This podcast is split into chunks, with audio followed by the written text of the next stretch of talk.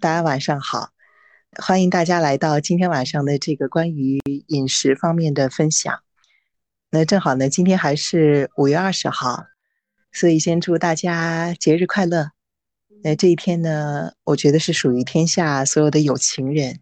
所以在开始分享之前，其实我想，呃，小小的讲一个在十分钟之前发生在我身上的一个故事，就是今天呢。我在想和大家分享的时候呢，想放一点点的花在桌上。哦，看到的就是利亚哈的话了。呃，大家在这个直播过程当中有什么想对我说的，可以直接按下面的这个消息发送。当然，我想在结束之后应该还是会有我们的交流的时间。好，那我继续说。啊，我看到苗苗了，欢迎。嗯，刚刚呢，我是在想啊，在今天晚上的分享之前。我想要带一束花回家，摆在我面前的桌子上。现在呢，正好是芍药盛开的季节，所以我就去我熟悉的花店呢，想要买几支芍药。结果等我挑完芍药要走的时候呢，进来了一位男士，呃，他非常着急，说他要选一束花送给他的爱人，要过节。然后呢，他就说这个来两支，那个来两支。这个再来两支。当他说的时候呢，我其实没有仔细看他挑了哪些花，但是我后来呢，偶尔的往那边瞥了一眼，我才发现他挑了一束，嗯，看起来有一点过于丰富的花。呃，为了给大家一种感觉呢，我可以形容一下啊，他挑了大概三到四支，呃，橙色的蔷薇。然后呢，挑了两支香槟色的玫瑰，然后呢又挑了三支呃浅粉色的荔枝玫瑰，然后又加了两支红颜色的小果子，还加了三四支嗯那种就是纯白色的花心是金黄色的洋甘菊，呃，然后这一束花呢放在那里就会显得非常的吵闹。而且呢，因为洋甘菊的这个品质没有太好，所以洋甘菊已经有点干巴巴的了。但是玫瑰呢，却是饱含水分的，所以放在那里呢，就有点像是，呃，特别有精神头的、向上蓬勃的一个女孩子，然后和一个干巴巴的、可能快要迎来人生的暮年的，呃，一个老人，这样放在一起。这束花，嗯，他还想要选择一个呃亮粉色的包装纸。然后我看了之后呢，我有一点犹豫，因为我轻易是不给人家建议花的搭配的。呃，个人有个人的审美，个人有个人的喜好。但是当时呢，呃，影响我决定的是这个男孩子说，我觉得就是怎么就是觉得不好看的。然后他这句话说完了之后，我突然决定，或许我可以帮一下他。然后，于是我就说：“呃，如果你愿意的话，我或许可以帮你看一看，就是不知道你愿不愿意。”然后呢，他就像得救了一样说：“好啊，好啊。”然后就把他手里那一捧乱糟糟的花给了我。然后我是先帮他去掉了那个橙色的蔷薇，还有白颜色的洋甘菊。因为这两个橙色和白色呢，和周边的粉红色的玫瑰在一起呢，就构成了红色和黄色的两个色系。呃，红色和黄色如果搭不好呢，会非常的像番茄炒鸡蛋。所以，所以呢，他首先要做的一件事情就是先去除。呃，他的问题不在于花太多了。而在于太杂了，呃，所以其实一个搭配花的最保险的选择就是，当你不知道，就是说选什么样的花搭配在一起好看的时候，你宁肯一束花当中只选一种花，因为花呢，像自然界的很多东西一样，它单个的放在那儿，它自身的色彩是非常和谐的。比如说你买绿颜色的雏菊，那它看起来全部都是绿颜色。但是呢，它的花瓣是一种草绿，它的这个花杆子的部分呢是一种深绿，甚至说它的花杆就是这个茎和这个花所连接的部分，就是托着花下面的那一点点，支撑着它的那种叶萼萼片的部分呢，又是一种松石绿，所以在这一小枝花的身上就有深深浅浅的绿色，它自身是非常非常和谐的。如果你拿一支透明的或者是白颜色的水瓶，绿色和白色放在桌上，如果你的桌子呢恰好又是，呃，原木色的那种浅浅的木头的颜色，看起来就会非常非常的舒爽。但如果这个花束非常的杂乱，人看了之后呢，心情也会很乱。所以回到这束花上来说呢，我先是帮它去掉了橙色的蔷薇、白颜色的洋甘菊，然后呢。这时候，它的这个花里面就只剩下粉红色的玫瑰花，还有红颜色的小果子了。然后这么一去掉之后呢，他突然就说：“哎呀，我觉得这样一看就显得很典雅。”我说：“对，是的。所以你首先要做的第一步就是先去除，然后你才能够集中。然后其实这个原则不仅是适用于挑花，然后对于我们这段时间的正念。”也是有很多共通的原则。人的注意力呢是有限的，所以你去除了那些会杂乱的事情，其实就是节约了、聚焦了你对其中的某一些花的注意力。那这么来搭配，其实粉红色的玫瑰呢，就是主花，也是唯一的花，它是一种淡淡的粉色。和红颜色的那种小果子呢，它可以带来果实的那种质感。它不是其他的花，比如说，如果你再搭一个百合的话，那百合和这个玫瑰就会打架，因为它们都是花，花瓣的形状又是如此的不同，同时又都适合作为主花，所以就会就会让你不知道该看向哪一朵花好。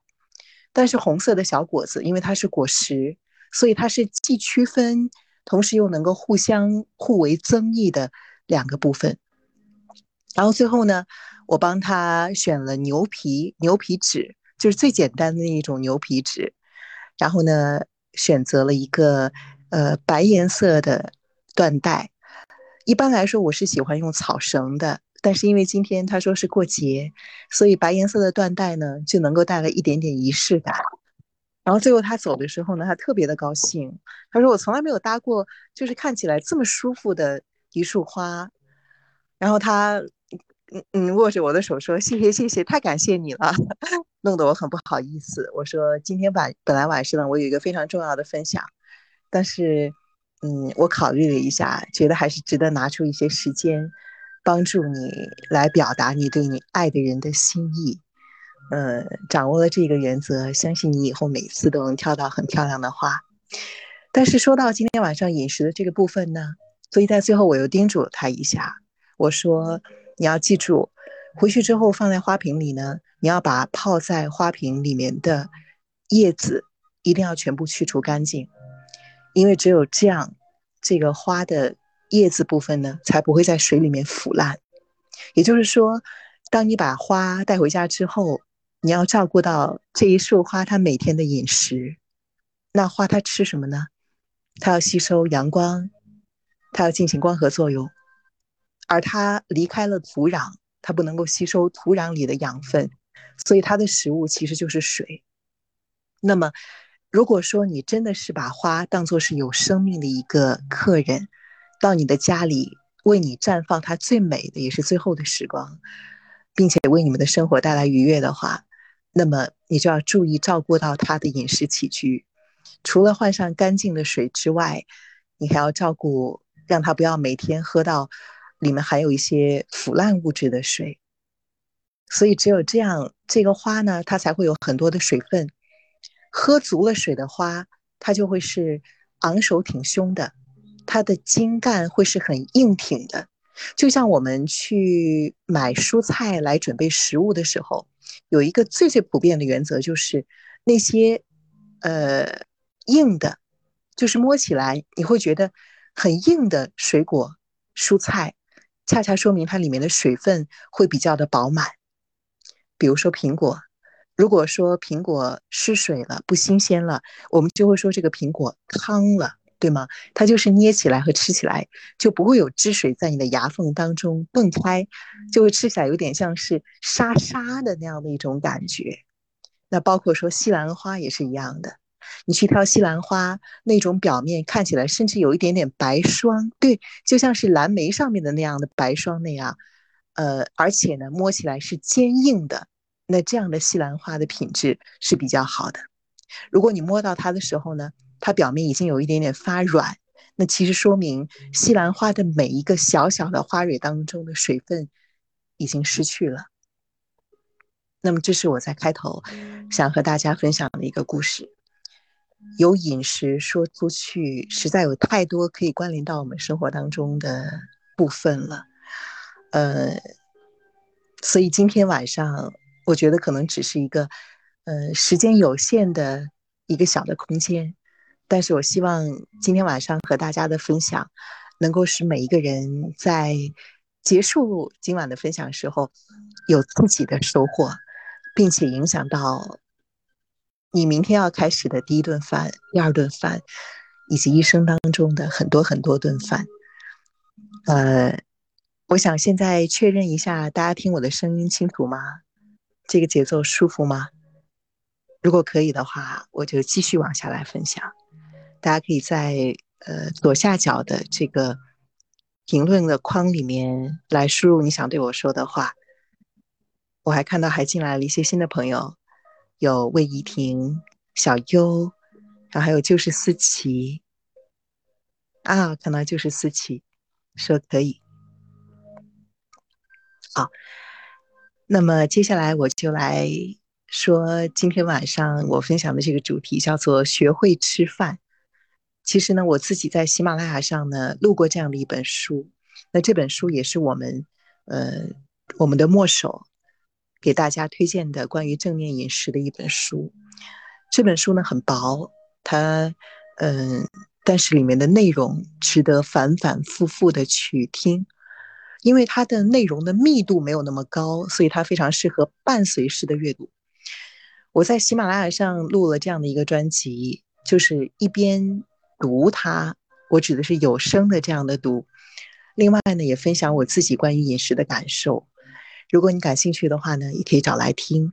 我知道有一些朋友已经找过来听了，而且跟我说了一些他们吃饭的变化，让我觉得非常的高兴。那其实我们可以以，呃，这样一个问题开始，就叫做你会吃饭吗？这个听起来好像是一个有点令人疑惑的问题啊。就是大家会说，我们从小到大吃了那么多顿饭，应该有几十万次了吧，至少。那谁还不会吃饭啊？但是情况常常是呢，很少有人真的会吃饭。我想以比较慢的语速来说下面的这一段话。因为只有留有一定的空白，你才能够感受到这句话，而不只是听见。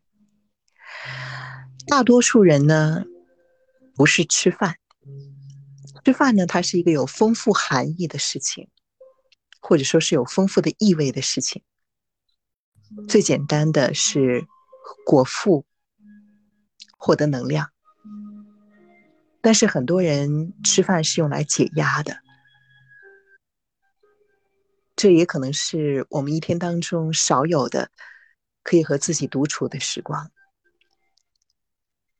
这也是为什么一人食会比较的流行。有的人不愿意和别人一起吃饭，哪怕是多了多了一个人，他也会感受到一点点的压力。当然了，也有人喜欢跟别人一起吃饭，这样吃饭才会觉得更香。不同的人有不同的情况。那对于有的人来说，吃饭是一种对于欲望的呼喊。我之所以说呼喊，是因为有的人他是静默的在吃饭，但是他好像是用这种行为在呼喊着，在大喊着，在吼叫着，说一些什么。有的时候吃饭是我们的欲望，有的时候吃饭是爱。有很多人呢，和食物的关系错综复杂、纠缠不清。你会很依赖食物，就像是依赖一段充满了爱的关系。有的时候我们会觉得非吃什么东西不可，因为你确定只有吃了它，才能获得爱。这个时候，食物会比恋人可能更加的可靠，它是我们重要的慰藉。所以，如果一个减肥的人，他一直没有理清楚自己和食物的关系，那么他也许能够坚持运动，可以在很短的时间内瘦下来。但是在一生的长度当中，他可能会不断的反弹，弹回去，瘦下来，因为他在控制饮食这一方面很难做好。如果食物对于一个人来说有太多的象征意义，那么让他少吃。他会非常非常的难受，因为你剥夺的不是他的食物，是他的爱。这些呢，只不过是学会吃饭的一些方面。那无论是对于减肥还是不减肥的人来说，如果你真正能够学会吃饭，那么你此生的每一顿饭都将会变得与众不同。那我们围绕三个话题来说吧，三个问题：为什么我们要吃饭？吃什么饭？以及该如何饮食？今天呢，我有四种食物想要和你来分享。呃，这四种食物呢，分别是水、瓜子。今天呢，让大家准备了一颗瓜子。我知道你们可能都准备了一堆瓜子，我们只用到一颗。然后呢，第三样食物是银耳汤。呃，还有第四样呢是汉堡包，不过呢，最后的这两样呢，不要求大家在现场准备着，只要我说的时候，因为都是很常见的食物，你从记忆当中调取它就可以了。呃，我们先来说水吧。呃，现在我们要做的就是喝一杯水，对，给自己倒一杯水。啊，我现在也起来给自己倒一杯水啊。大家也可以去给自己倒一杯水啊！我现在拿着我的手机走到餐厅去。嗯，我有很多杯子，我相信你也有很多杯子。我打开了我的橱柜，啊，要挑哪一只杯子呢？嗯，这有玻璃的杯子。你听到声音了吗？然后呢，我有，呃，这种，听，这个是瓷的，比较接近瓷的质感的杯子。呃，我的玻璃杯子呢，也有厚一点的，比如像这样的，厚一点的杯子，也有薄一点的杯子，比如像这样的。能听出来声音的不同吗？这个是薄一些的，那我想取一个比较厚的杯子。好了，你选好你的杯子了吗？好，现在你可以缓慢的拿你的杯子，然后呢，给自己倒一杯水。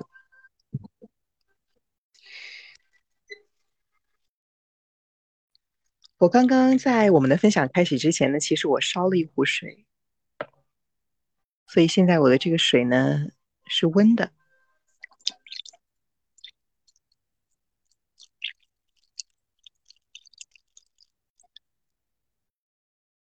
你听到水的声音了吗？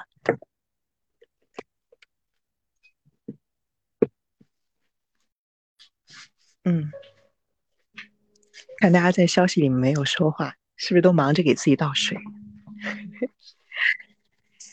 不要着急啊！即使你没有选好杯子或者没有倒水，也不要紧。啊，准备好的话就告诉我一声。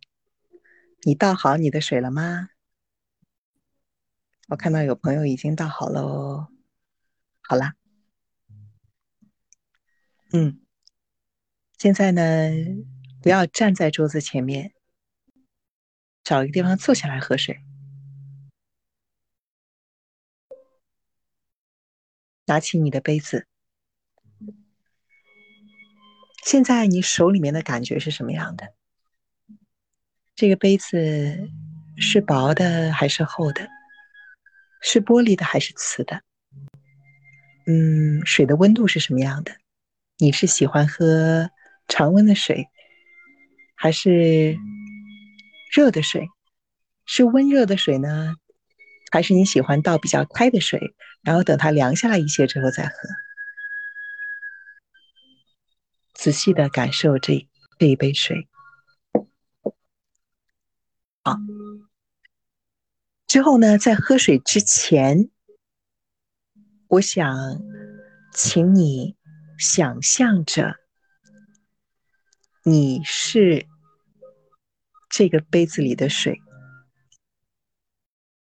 现在，请你想象着你是这杯水，你希望对面前的这个人怎样喝下去呢？仔细的想着这个问题，然后带着这种感觉，带着这杯水，他的期待，喝一口水。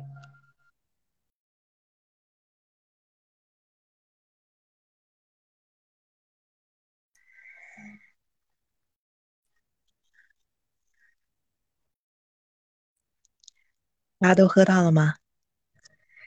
我不知道现在有没有朋友想要跟我说一说，此刻的感受啊？这杯水是什么味道的？有吗？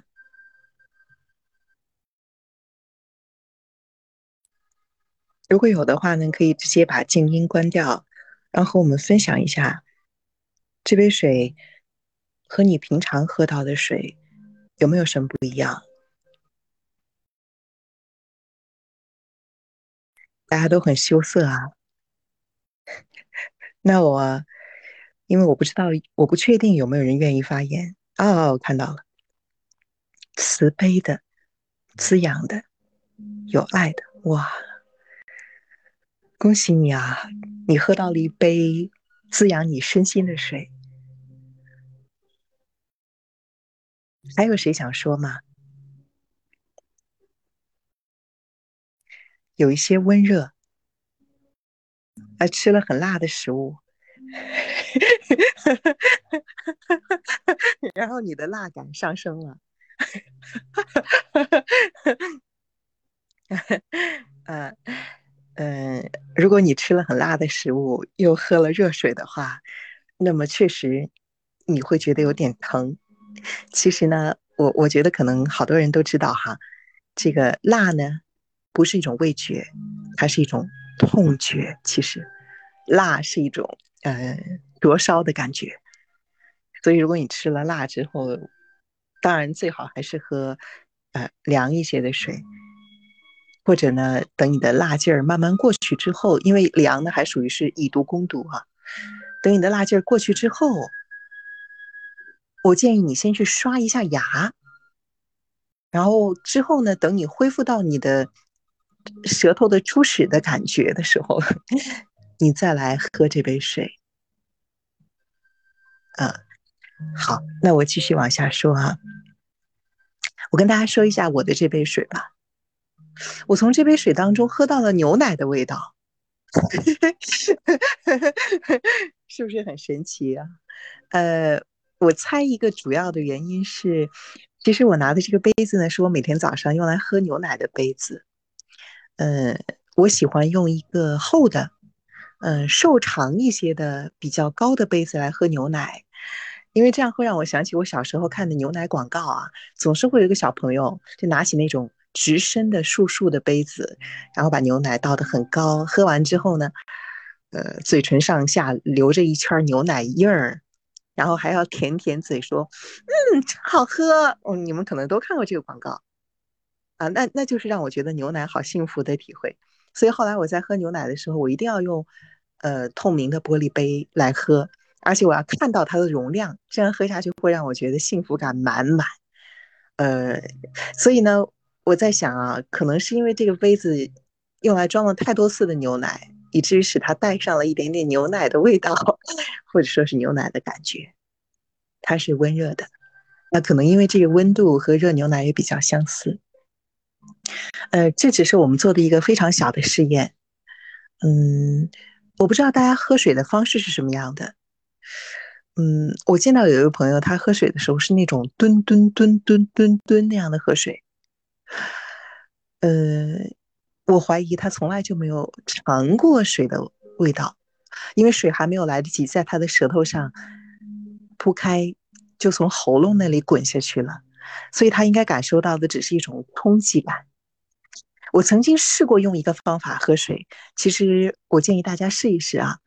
明天早上或者之后，你可以试着用吸管来喝水，你会发现，对于水水的口感发生了神奇的变化。呃，通常呢，你可能会感受到这个水更像涓涓细流一样，慢慢的灌入到你的心。如果这个水是温热的，那么用吸管喝水，感觉会更好。我建议大家都做一做这个实验。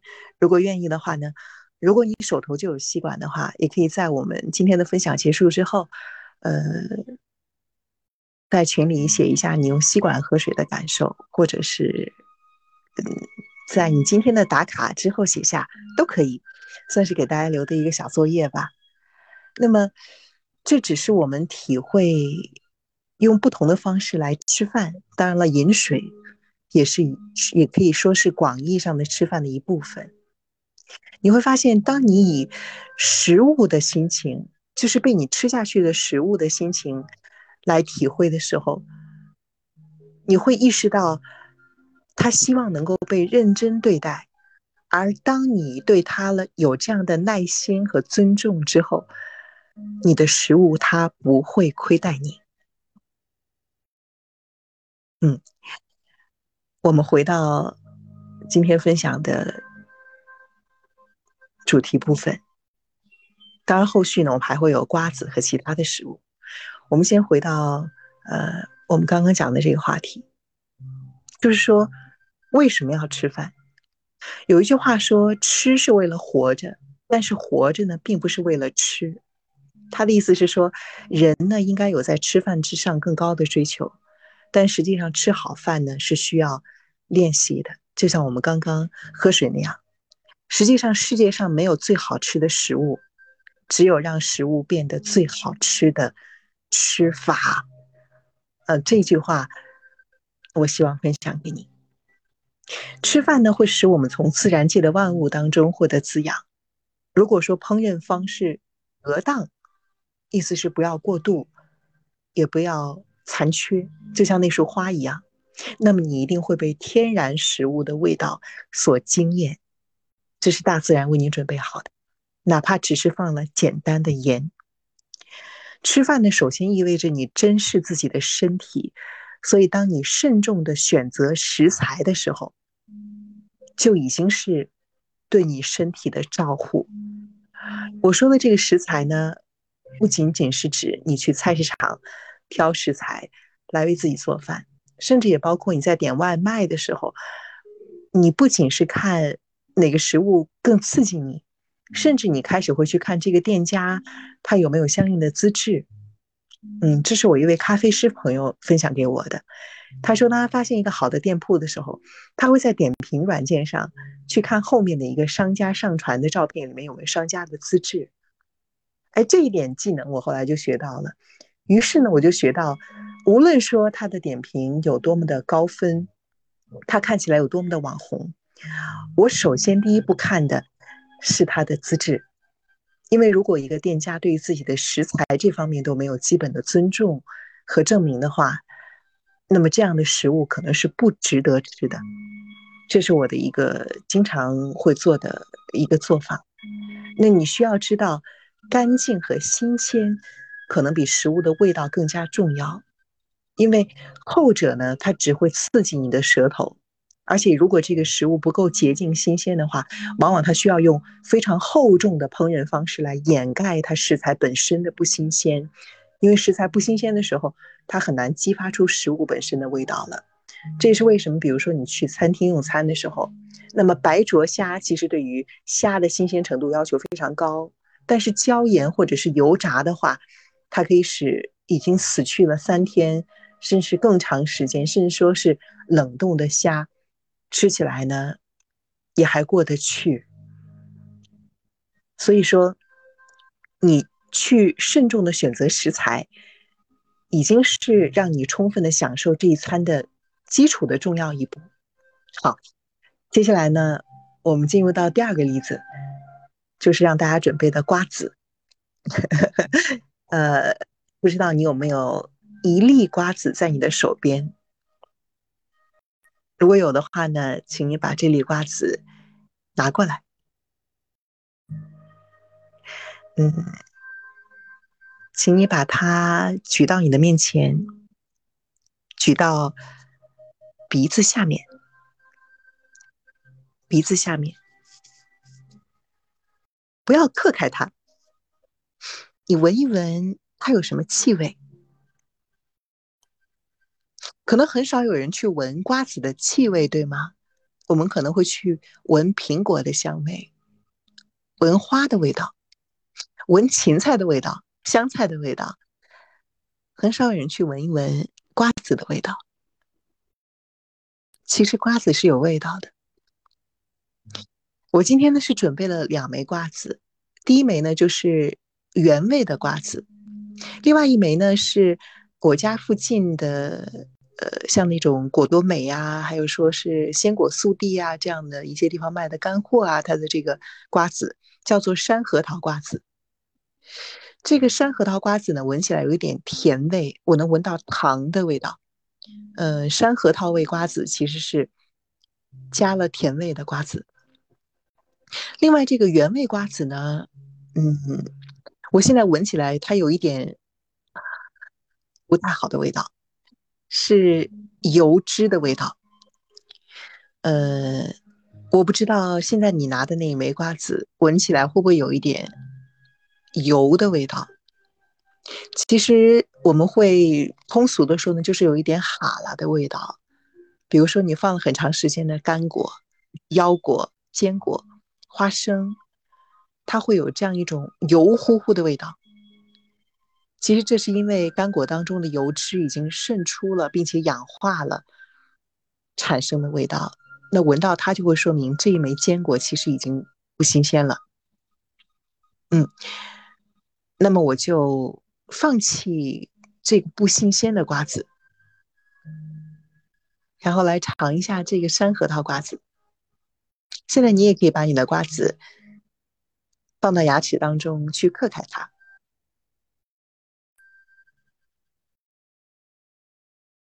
然后呢，你感受一下。我我觉得可能已经有人把瓜子吃下去了啊。你可以感受一下，当你嗑开它之后，你能够忍多长时间不去咀嚼它？就是当这个食物就在你的面前那样呼之欲出的时候，哈，就是你能忍多久？你你不去吃掉，不去吃它，就是当你嗑开瓜子壳儿，到你吃这个瓜子米儿的时候，你能忍多长时间？我举一个例子，能够忍最长时间的人不是别人，可能是妈妈。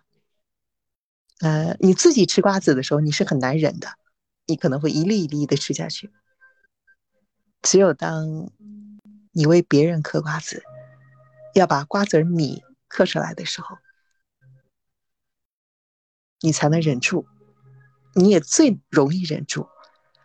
这是因为这个时候你知道这个食物，你已经脱开了对它的依赖和迷恋，你知道。食物是用来滋养你爱的人的，所以你能忍得住。那现在吃这粒瓜子，感受它的味道。我想请你闭起眼睛去吃这一粒瓜子。这个时候，你想象的不是像刚刚那杯水一样，想象着这杯水希望你如何被吃掉，呃，如何希望这杯水希望如何被你饮用。现在呢，你闭起眼睛，想象一下，缓慢的咀嚼，想象一下，这枚瓜子呢，它原来是长在一棵向日葵的中央。这枚这一颗向日葵，它的花盘很大，它的花瓣呢是金色的，你可以试着用双手的手指，想象一下你抚摸、捏住它的花瓣的感觉，那是一种像真丝一样的绸缎的那种顺滑的感觉。向日葵长得很高，它的背后是蓝天，白云从花的上面慢慢的掠过。向日葵仰起头看着太阳，中间的花盘上面呢有几百粒瓜子，可能是几千粒，每一粒都不一样，都是把瓜子的尖冲向外面，但是你摸到的时候呢，又觉得是软软的，不会被扎到。你吃到的呢，就是这一朵向日葵当中花盘当中。长得和所有的花瓜子都不一样的，独一无二的一粒瓜子。在吃这一枚瓜子的时候，你有什么感觉？有没有人想说一下吃瓜子的感觉呢？还是像刚才一样，你可以在下面用最简单的方法、最简单的语言来形容。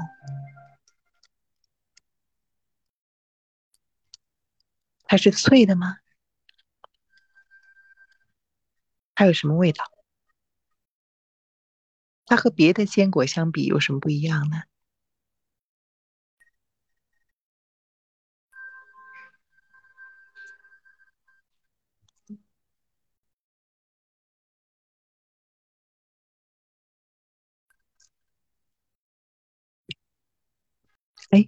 看到好像。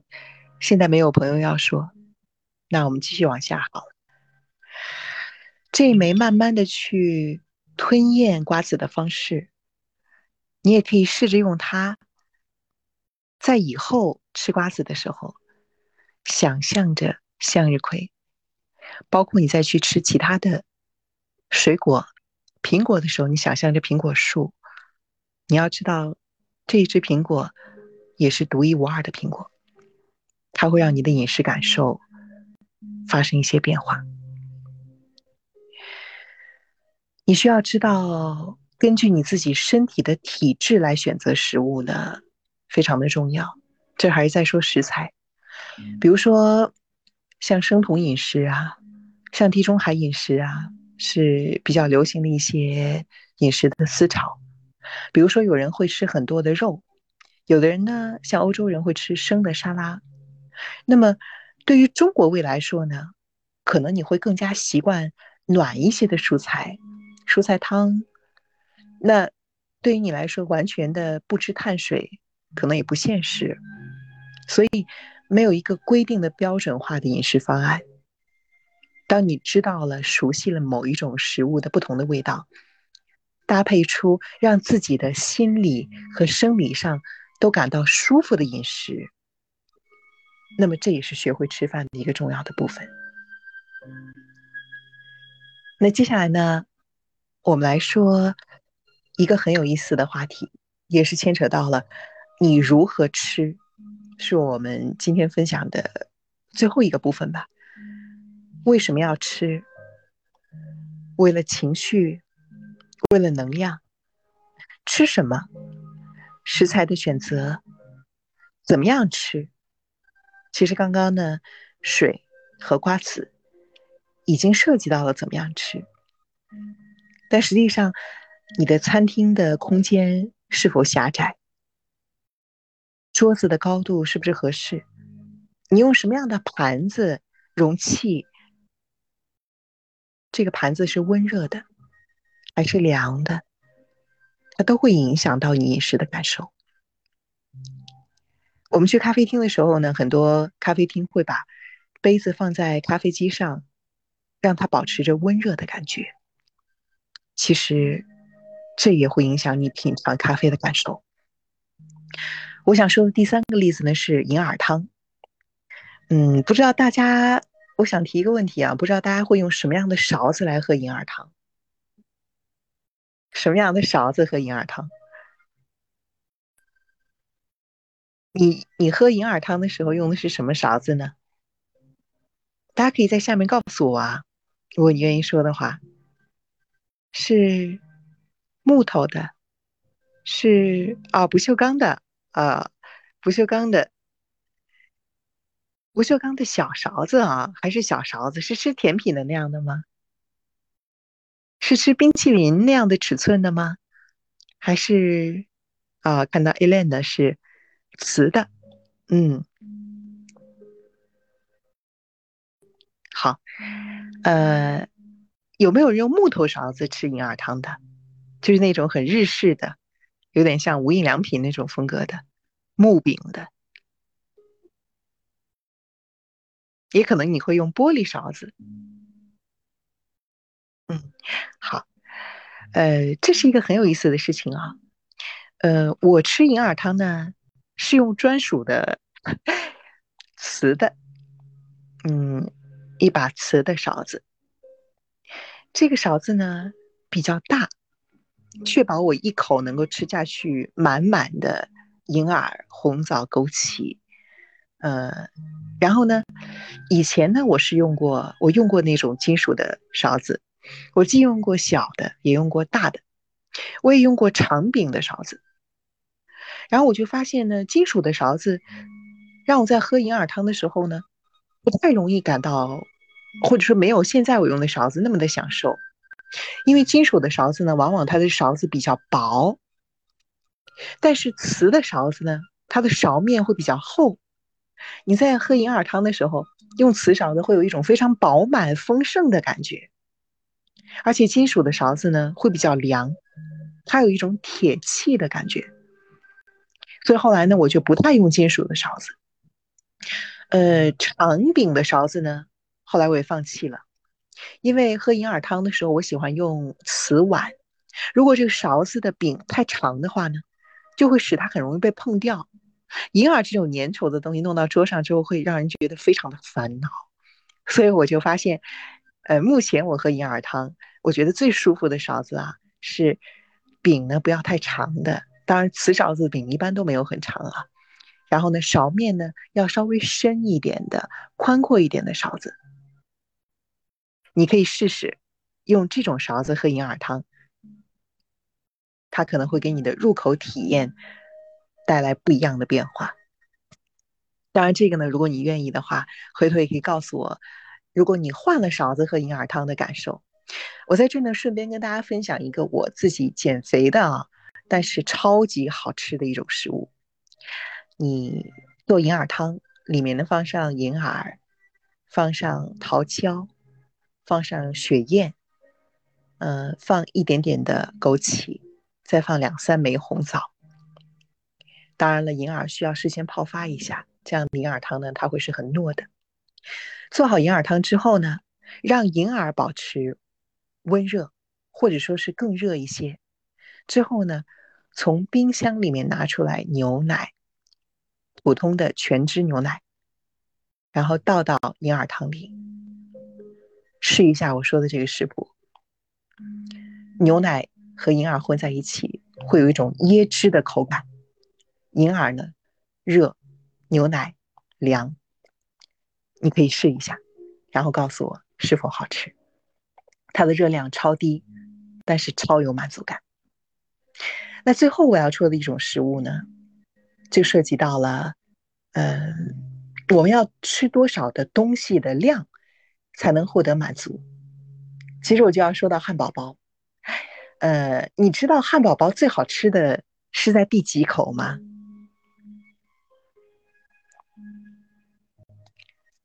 哎，有没有人想说啊？大家可以在底下敲一个数字就好了。回想一下，你吃汉堡包的时候，你觉得最好吃的哦，第一口还有吗？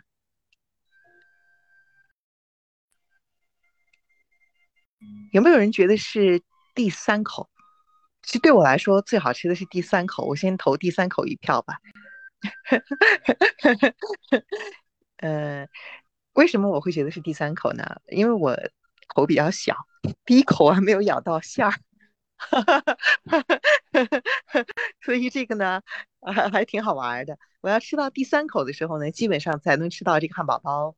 呃呃，如果你从上往下看它的横截面的话，可能是五分之二的部分吧，就是最饱满的那个地方，各个层次都能咬到。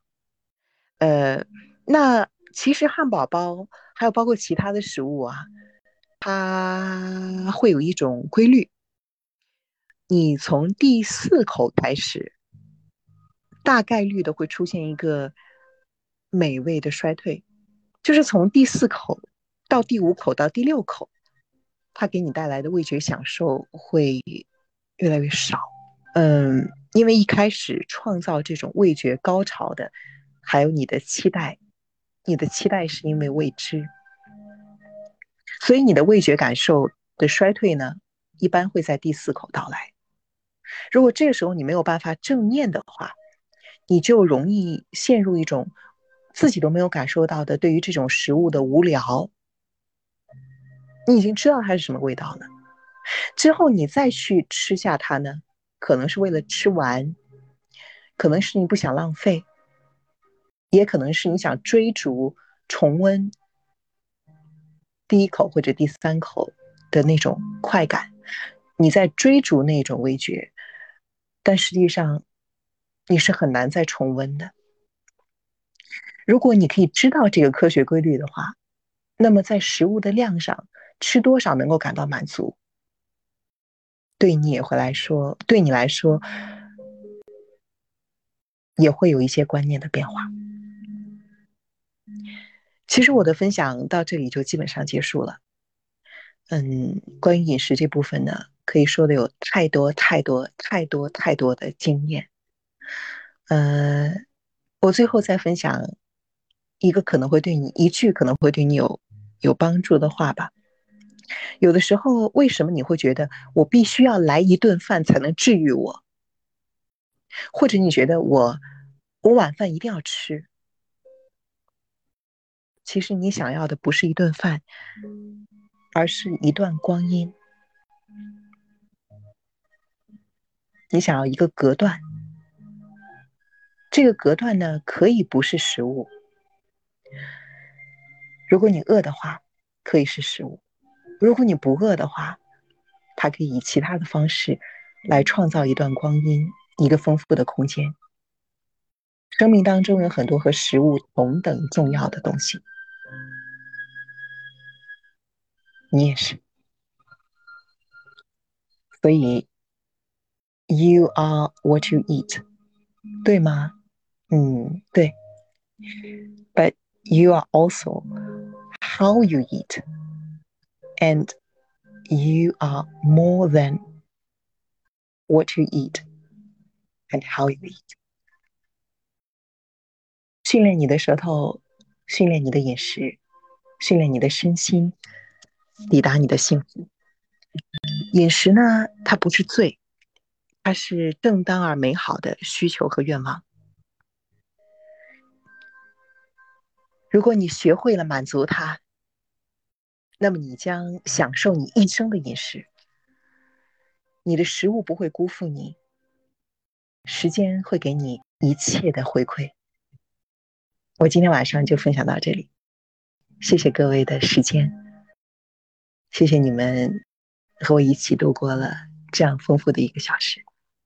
这也同样是一段饮食，一段心理的滋养，希望大家有一些收获。不知道有没有啊？我的分享部分到这儿就基本上结束了。嗯，大家有什么想要说的吗？不知道大家今天有什么感觉呢？嗯，那个笑笑，我可以讲一下吗？啊，你说，就是可以听到吗？因为我戴着耳机。啊，我讲话可以听到吗？很哦，是这样子。我我，其实你上次有分享过那个吃的吃饭的。呃，我我就有一直在听你那些，我感觉其实挺好的。然后正好上周的时候，我有一个朋友，其实他挺年轻的，三十多岁，然后就突然得了癌症。好的是他经过一些治疗，就现在在那个康复的过程中。然后其实我是跟他讲了一些别的方面的东西。然后 在他快走的时候，就他已经走的时候，然后我就。我跟他讲了很多，就是我们要爱自己啊，什么之类的。然后我就觉得什么叫爱自己？那可能最基本的就是先从吃饭开始吧。所以我当时就把你的那个吃饭的那个就推给他，然后我我我就觉得这应该是对他的一种关心吧。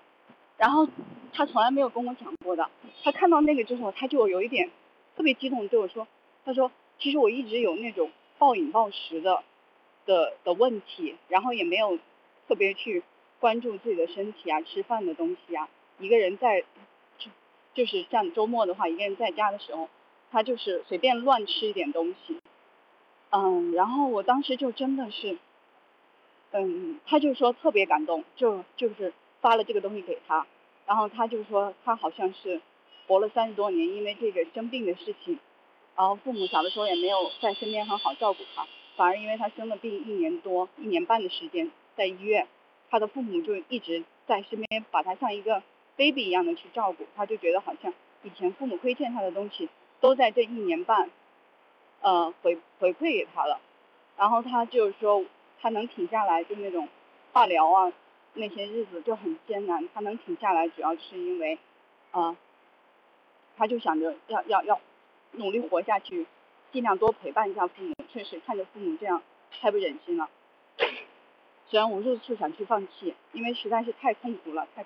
太痛了，太难受了，嗯嗯，然后他现在就好了很多，嗯，他就跟我讲，他说，就是看了这个吃饭的东西之后，其实还对他打动触动特别深，然后他就会就花时间去看，然后我现我我我我觉得可能真的每个人真的如果说大家都说我们要尽量的关爱自己啊。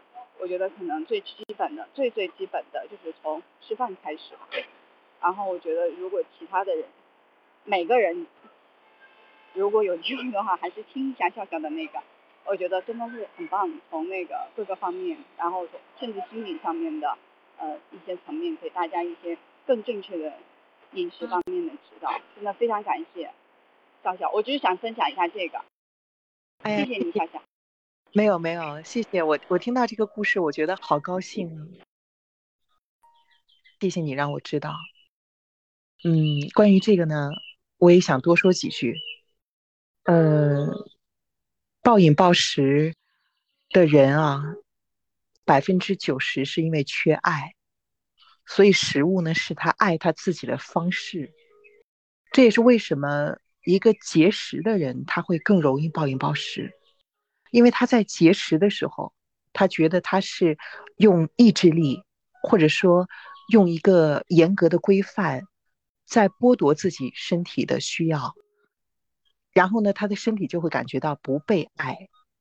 就算你用各种方法告诉身体说，你就应该吃这样吃，比如说你就应该少吃多动，你就应该去健身房挥汗如雨，你就应该怎么怎么怎么样。但如果你内心没有真正的去信服，就是身体会知道你在欺骗他，尤其是你采取一些特别极端的方法来，呃，让自己不吃饭，我们叫做限制饮食的话，那么你长期的缺爱，如果又没有办法从家庭和从亲密关系当中获得支持的话，那么你暴饮暴食几乎是必然的，因为对于一个人来说，你剥夺他的食物，只能。只能说是短暂的一段时间，因为对于一个人来说，一生被剥夺爱是他无法承受的。所以你刚刚你说到说他的父母对他有很多的亏欠啊，还有很多的，包括说他知道他自己得了病啊，得到病得了病之后，他会更加的没有安全感，所以他更会觉得，那我还不如现在就及时行乐。那所有的这些亏欠，如果他没有很好的方式来满足的话，他转向食物也是非常正常的，所以我今天在分享的开头我会说，有些人在暴饮暴食的时候，他其实是在呼喊，他像在大雨当中的呼喊，像在倾盆大雨当中夺门而出，然后一通狂跑的那样的一种心情。所以，想要解决一个人的饮食问题，其实是解决他的心理问题。呃。谢谢你把我的专辑分享给他，能知道对他有一定的帮助，我也觉得很高兴。当然，这还是得益于你的分享，所以首先谢谢你，也谢谢你对我的认可。嗯。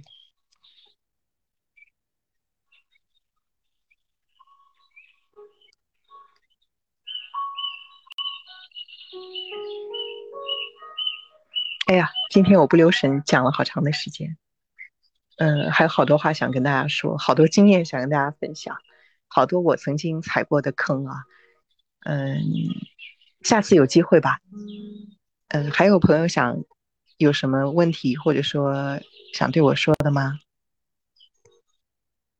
没有的话，以后我们，呃，我们再找机会交流也可以。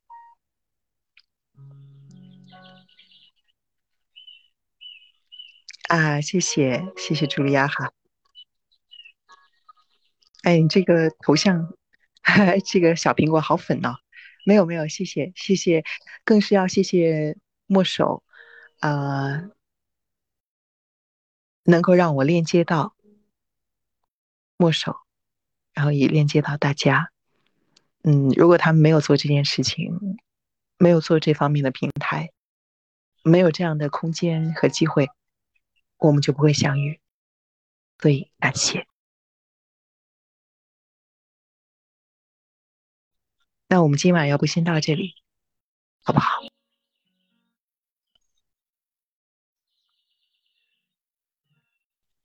啊，提醒一下，要记得用水的方式，想象着自己是水，来被饮用的感觉，想象着自己。是想象着瓜子在向日葵上接受阳光滋养的感觉，去对待你吃下嘴里的每一个食材，无论是苹果、车厘子、杨梅、橘子，还是瓜子，还是腰果，甚至你可以去查一查它长在树上的样子，那很有意思的，就像小孩一样，重新打开你对世界的好奇啊！还有银耳汤的勺子。还有，下次你看看汉堡包吃到第几口的时候，就觉得，嗯，其实最好吃的部分已经过了，因为汉堡包的最后一口真的不好吃。好了，那就说这么多吧。好，谢谢大家。